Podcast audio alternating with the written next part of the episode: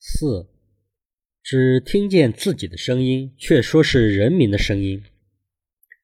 苏共垮台的一个重要原因就是马克思主义意识形态的坍塌。从形式上来看，苏共相当重视对党员进行马列主义教育。在斯大林执政期间，苏共就逐渐建立了一套相当系统的马列主义书本知识教育体系。高校学生有三门必修的马列主义基本课。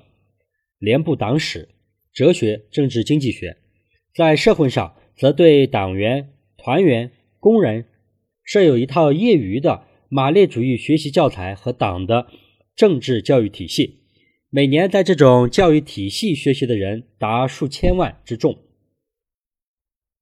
勃列日涅夫上台之后，苏共又做出了不应吝惜钱财、时间和其他手段的指示。大量出版马列主义和苏共当时的领导人的著作，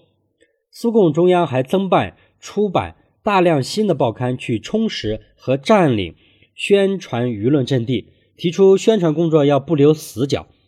但由于这些出版物大大多都是空洞的理论说教，并不能回答人民在现实生活中遇到的各种实际问题，甚至报刊和图书上讲的和人民实际感受完全相反。其效果也必然适得其反。据对一个工厂图书馆半年期间的借书情况调查，在全部借走的图书之中，政治类的图书只占百分之零点五。苏共的宣传对越来越多的人失去了吸引力。其实，简单、教条、僵化的对待马克思主义的学习方式和内容，在斯大林时期就已经形成。斯大林称自己为列宁的忠实学生，并以这种身份和反对派对垒。但他所说的列宁主义啊，尽管使用了列宁的一些观点提法，却抽去了这些观点提法的客观环境、时代背景和具体条件，按照左的思维对列宁思想进行了取舍。而左的东西一旦与权力结合，通过权力强行推行，就会变成一种可怕的强制力量。既不允许人民有自己的思考，只能用一种声音说话，用一种思维方式认识问题。二十世纪三十年代中期以后，苏联禁止一切领域中的自由学术讨论，把学术争论上升到了阶级斗争的高度，以致斗争居然成为一种引以为荣的价值取向。就连苏联社会科学院各部门的划分也出现了哲学斗争部。经济学斗争部等不伦不类的名称。尽管伟大的哲人斯宾诺莎曾经说过，哲学家既不应该哭，也不应该笑，他唯一应该做的就是思考。但苏联哲学表明，事情并非完全如此。最富创造性思考的苏联哲学家，往往要强作欢颜，以免去哭。但是，连同欧洲各种社会主义和非社会主义思潮的论证中发展起来了马克思主义理论，一旦割断了与世界思想界的交往、联系、对话和交锋，在人为的封闭的环境中获得不受任何挑战和质疑的特殊地位，就会逐渐丧失自己的战斗性和发展性的活力。这种特殊地位的另一个必然的表现，就是实践要服从理论。而不是理论要服从实践，以致苏联已经出现严重的社会经济危机的征兆时，苏共仍死守僵化、教条、停滞的理论，无法对党和国家面临的各种新形势、新问题、新挑战做出科学的分析，更不能指出摆脱危机形势的正确出路和途径，只会回避现实，继续在全党宣传苏联建成发达社会主义的伟大成就。按抽象的理论原则宣传社会主义对资本主义的无可置疑的优越性。事实表明，苏共思想理论界始终没有搞清楚什么是社会主义，怎么建设社会主义，建设一个什么样的党，怎样建设党，什么是发展，怎样发展的问题。而一个党失去了与本国实际相结合的科学理论的指导。就会在错综复杂历史进程中迷失方向，甚至误入歧途。待到问题击中难返时，悲剧就随之而来。赫鲁晓夫通过揭盖冲破了斯大林强加于思想文化科技领域的各种禁锢，为思想解放创造了条件。各种学派和研究中心恢复了探索的动力和活力，科学技术有了很大的发展，文学艺术方面也看得见滚滚春潮。但赫鲁晓夫又被这股春潮吓住了。他在回忆录里面说，艾伦堡使用了“解冻”一词，他认为斯大林逝世后，人民的生活中出现了解冻。我对那个时期的这种说法并不完全赞同。他还说，当时苏联领导和他自己在走向解冻的同时，又生怕解冻引起洪水泛滥，局面难以控制，因此我们似乎曾经阻止过解冻。他既看到权力高度集中、缺乏民主的弊病，又担心民主讲的太多导致大权旁落；既看到没有思想解放就没有社会主义文化的繁荣，又担心思想解放。会导致资本主义意识形态的死灰复燃，始终处于进两步退一步的犹豫不决状态之中。在苏共主管意识形态的书记历来是各级党委的第二把手，当然的接班人。然而，由于缺乏正确的思想路线，长期以来苏共的思想工作偏重灌输马列主义的基本知识，由于严重脱离实际，因而效果很不好。这里特别要提到一个人，就是苏斯洛夫。他还在莫斯科上学时，就不断的给苏联报刊投稿，逐渐形成了思维缜密而且文笔犀利的特点。而且他还熟稔马列主义。正因为这一特点，他早早的成为了苏共意识形态工作的主持人。他从1946年调入苏共中央，介入文化意识形态工作。1948年接管主管意识形态工作的中央书记职务。一直当到了一九八二年去世，前后三十六年，在前苏联七十四年的历史中占据了将近一半的时间，是历经斯大林、赫鲁晓夫、勃列日涅夫三朝罕见的政坛常青树。但他是苏共理论走向僵化、走向教条、意识形态走向保守的见证者，又是这一过程的推动者。苏斯洛夫有两个最大的特点，一个是善于。摘引语录，很会引用马克思、恩格斯、列宁的语录，来证明领导人讲的都是符合马克思主义的。另外一个是擅长在理论上搞平衡。你讲社会主义可能和平发展，他就补充说战争危险也是现实存在的。你讲要发展社会生产力，他就补充一句变革生产关系也非常重要。你只要讲增加消费品生产，提高人民生活水平，他就补充一句。生产资料生产和国防工业也不能放松，似乎面面俱到，但会让你感到不知道该干什么，等于没说。特别是他无视客观现实的唱赞歌，实际上掩盖了社会矛盾的作用。他主持编写的勃列日涅夫的九大本《勃列日涅夫文集》，收集的博的大量的讲话和报告，全是套话加空话，都是写作班子写的。苏斯洛夫还组织作家和历史学家给勃列日涅夫编撰了《小池》《小弟》《复兴》《垦荒地》三本回忆录。一九七八年五月六日，《真理报》为《复兴》的刊发而发表评论文章，赞美道：“乌克兰的两个从战争的废墟中恢复起来的州，岂只是把勃列日涅夫作为恢复者，而是看作神奇的恢复者。”评论称，《复兴》。为政治谋略的教科书。苏共中央候补委员、文学报主编恰科夫斯基在《真理报》上撰文说：“我一口气读完了这部共三十七页的作品，我给自己提一个问题：复兴非常寻同的感染力空间何在？”他自问自答地说：“诗，这首创造性诗篇气势磅礴，犹如奔腾的激流，从这部回忆录中直泻而下。”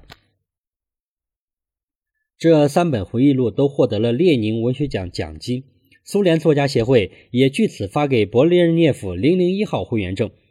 截至一九八六年底，以勃列日涅夫名义发表的各种著作印刷了一千六百九十册，平均每两个苏联人就有一册。但人民心知肚明：第一，这些绝非是勃列日涅夫亲自动笔写出来的；第二，这些天花乱坠的评论和回忆录。本身都是这场由全民演出的荒诞剧的一部分，被授予列宁文学奖更显得荒唐。后来还流传过一个笑话，说勃列日涅夫在主席团会议上兴致勃勃地说：“听说我的回忆录写的不错啊，是不是也找两本让我来看看？”实际上，这种对勃列日涅夫的疯狂宣传是和他本人的受益分不开的。尤其到了晚年，他对各种荣誉的迷恋达到了病态的地步。博尔金在他的回忆录中谈及勃列日涅夫的一个授勋细节：在他生前的最后几个月里，当得知授予他的不是英雄苏联的英金星奖章，而是一枚别的奖章时，他竟然哭了起来。于是，有关人员只好临时调整，宣读了一份似乎早已拟就的最高嘉奖令，再次授予他金星奖章。这件事又成为了苏联人民的笑柄，人民戏称勃列日涅夫为“老小孩”。事实上，勃日列涅夫的所有讲话、报告，甚至最简单的致辞，确实是别人准备讲稿。为了不出纰漏，他从不脱稿讲话。一九八一年初，阿塞拜疆共和国成立了六十周年，勃利日涅夫来到了巴库受勋，秘书班子给他准备了不同会议上的讲话稿子，在参加庆祝会议上忙中出错，给了他一份在另一个会议上的讲话稿。由于他的讲稿都是差不多的空话、套话，相似度超过了百分之八十，勃利日涅夫专心致志、慢条理斯的读了一会儿。自己也没有发现稿子拿错了，助手们在后方想方设法的提醒他，耳背的勃利日涅夫完全没有理会，无奈的助手只好来到前台，扯了一扯他的袖子，递给他另外一份稿子，他才明白了过来。总书记在大会上把另外一个会的讲话稿念了半天，当然非常尴尬。为了摆脱尴尬，他笑了笑，对听众们说：“同志们，这可不是我的错啊。”大家也都报以善意的笑声，给严肃的大会增添了几分喜剧色彩。还有一次和美国总统卡特会谈，他也是照本宣科。事先，秘书班子估计到卡特对某个问题可能有宽窄两种问法，给伯利日涅夫预备的条子也做了相应的准备。如果卡特问的比较宽，伯利日涅夫就把整个纸条念完；要问的比较窄呢，就只念前半部分。结果卡特提的问题比较窄，翻译匆忙把后半部分划掉，再递给勃列日涅夫。勃列日涅夫念到被划掉的地方，突然回过头来，大声问翻译：“怎么后半部分不需要念吗？”翻译为了让他能听到，只好大声回答：“不需要。”两尼德·伊里奇。这样的场面在首脑会晤中是难得一见的，以致后来广泛流传一个笑话。说勃列日涅夫去机场迎接英国首相撒切尔夫人，他照着稿子念：“亲爱的和尊敬的英迪拉·甘地夫人。”助手提醒他欢迎的是撒切尔夫人，他不理，又口齿不清地念了一遍。助手急了，要纠正他，他生气地说：“